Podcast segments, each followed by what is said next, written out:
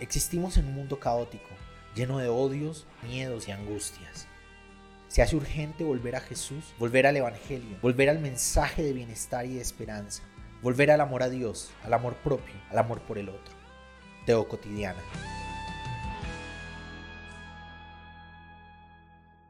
En un par de días vienen medio estalladas las redes sociales porque Santiago Alarcón, Rincón Apologético, acaba de anunciar que va a dejar de ser cristiano protestante, evangélico, y va a comenzar a ser cristiano católico. He visto un montón de publicaciones, algunas protestantes, hablando de lo mal que es la decisión que tomó, de lo perdido que está Santiago en su forma de pensar, en su forma de entender el mundo, lo desviado que está de la doctrina. Y he visto varias páginas católicas, obviamente, celebrando el hecho de que Santiago ya pasa a ser parte del catolicismo, parte que es una persona bien pública, entonces pasa a ser alguien muy visible para mostrar el catolicismo, para mostrar que es posible que haya protestantes que se pasen de un cristianismo a otro. He visto memes los memes les, eh, en general, cuando tiene que ver con atacar a una persona, les he cogido mucha pereza, les he cogido más bien mucho fastidio. Y he visto en diferentes grupos el hecho de que la conversación se pone sobre la mesa. A mí me parece genial porque es parte de una conversación que nosotros ya hemos puesto sobre la mesa varias veces, nosotros así re chiquitos en comparación a todo lo que Santiago Alarcón ha construido con Rincón Apologético. Nosotros y otros tantos que tienen estos grupitos eh, que vienen en crecimiento sobre hablar del cristianismo y el evangelio desde otras posibilidades. ¿no? Y es que no existe un cristianismo, existen cristianismos, existe muchos colores de lo cristiano. Hay diferentes posibilidades, diferentes líneas teológicas que son posibles y podemos escoger, podemos analizar cualquiera de esas líneas y podemos tomar rumbo y caminar y todas son cristianas y todas son cristianismo. En lo personal, yo he tenido una experiencia muy bonita con acercarme a las diferentes líneas de ideas. Por ejemplo, a mí me gustan varios autores menonitas. En general, la teología menonita me parece muy interesante, importante y me abrazo en muchas cosas a ella por el sentido social que tienen a la hora de interpretar la Biblia, el sentido de la paz, social, de ah, generar ambientes de justicia, de cercanía, de resiliencia. Me he acercado a anglicanos, varios de los autores anglicanos han sido parte importante de mi vida y de mi forma de pensar lo cristiano, de reflexionar lo divino. Me he acercado a luteranos, luteranas, a teólogos y teólogas que han hecho parte de mi construcción de vida. También me he acercado a autores metodistas, me he acercado a autores de diferentes líneas del cristianismo protestante, porque ese es otro error. No existe el cristianismo protestante o el cristianismo católico. Hay líneas dentro del protestantismo y hay diferentes líneas dentro del catolicismo. Teo Cotidiana es un espacio donde vos y yo podemos conversar sobre Jesús. Es una comunidad de personas de diferentes partes del mundo que nos juntamos en torno a la reflexión de la fe cristiana. Si vos quieres ayudar a que este proyecto sea cada vez más grande, a que cada vez tengamos más herramientas comunitarias para esta conversación, yo te invito a que seas uno de los Patreons de Teo Cotidiana. Muchas gracias por ayudar a que esta conversación sea cada vez más grande. Y hablando del catolicismo, también para mí fue muy, muy genial encontrarme con José Antonio Pagola. Lo fue porque encontré a alguien mirando los diferentes estudios historiográficos al respecto del Jesús histórico y dándoles un sentido pastoral.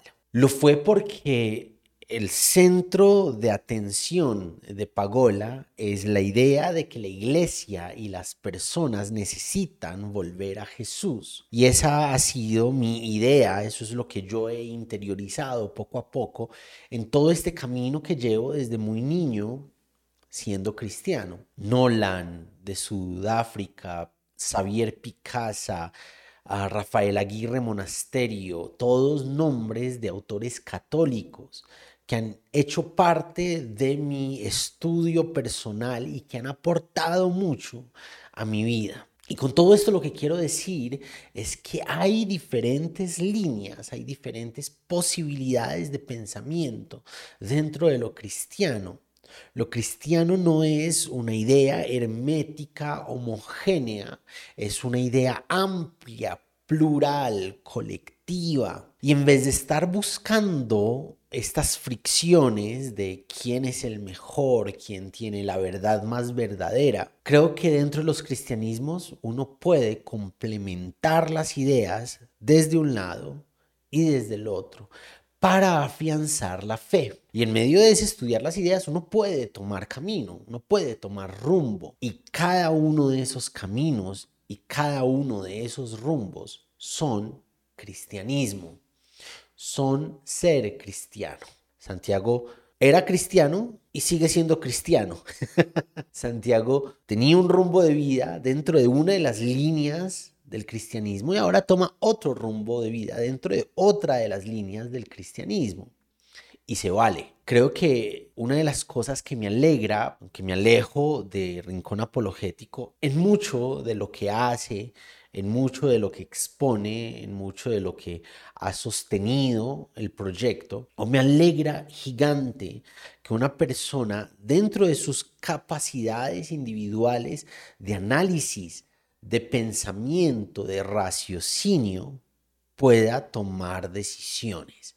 Que no sean decisiones coartadas, que no sean decisiones amarradas a una denominación, a unos líderes espirituales, a unos pastores, sino que son decisiones libres.